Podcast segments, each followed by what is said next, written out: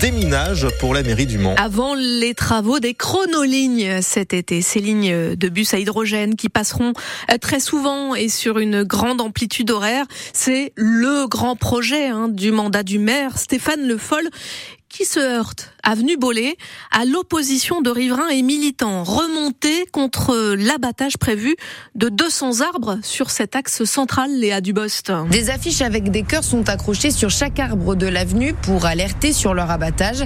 Pierre est contre. Parce que c'est dommage, c'est pas terrible. Bon, après, ils vont en replanter. Oui, mais ils sont tout petits. Dans 20 ans, ça, ça sera bien. C'est aussi l'argument de Karine, assise à l'arrêt de bus. Le temps qui pousse, en fait, ça va plus être l'avenue Bollé. Et pour le projet de chronoligne, Faut voir, faut voir si au niveau du fonctionnement, ça marche aussi bien qu'avec la CETRAM. On attend. Jennifer, coiffeuse avenue Bollé, est dubitative également. Faire autant de travaux qui est prévu sur l'avenue Bollé, euh, c'est pas un coin qui avait besoin. Il a déjà sa, sa voie de bus, hein. Le- la ligne elle est déjà faite. Donc là il y aura rien qui va changer de plus, à part nous enlever les arbres. Ça va pas revenir à la même taille, même s'ils replantent, euh, ça va pas être revenu à la même taille euh, d'ici quelques années. Les élus s'activent donc en ce moment pour faire du porte-à-porte, tenter de rassurer les riverains et rétablir certaines vérités.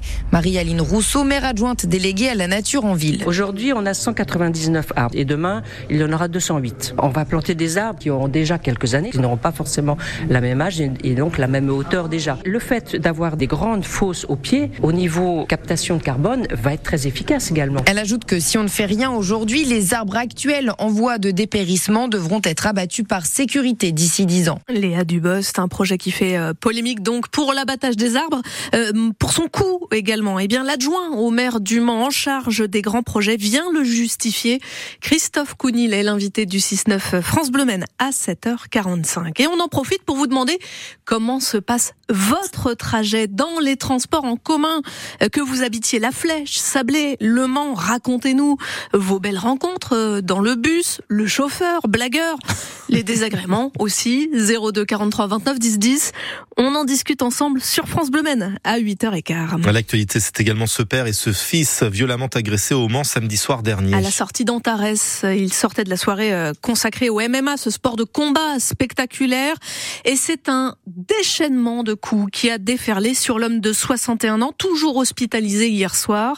Son fils n'a été que légèrement blessé par des hommes sortis de leur voiture. Une enquête est ouverte, information d'Ouest France confirmée à France Bleu Maine. Du lapin chinois congelé, euh, voilà l'une des découvertes des agriculteurs sartois en colère. Ils ont intercepté euh, de nombreux camions à, Sablé, Beaufait et Écomois dans la nuit de lundi à, à mardi. Trouvé aussi dans les remorques du sauté de porc espagnol, du poulet roumain et polonais. Ça n'est pas interdit, mais ce sont des produits vendus bien moins cher et qui font concurrence à la production française.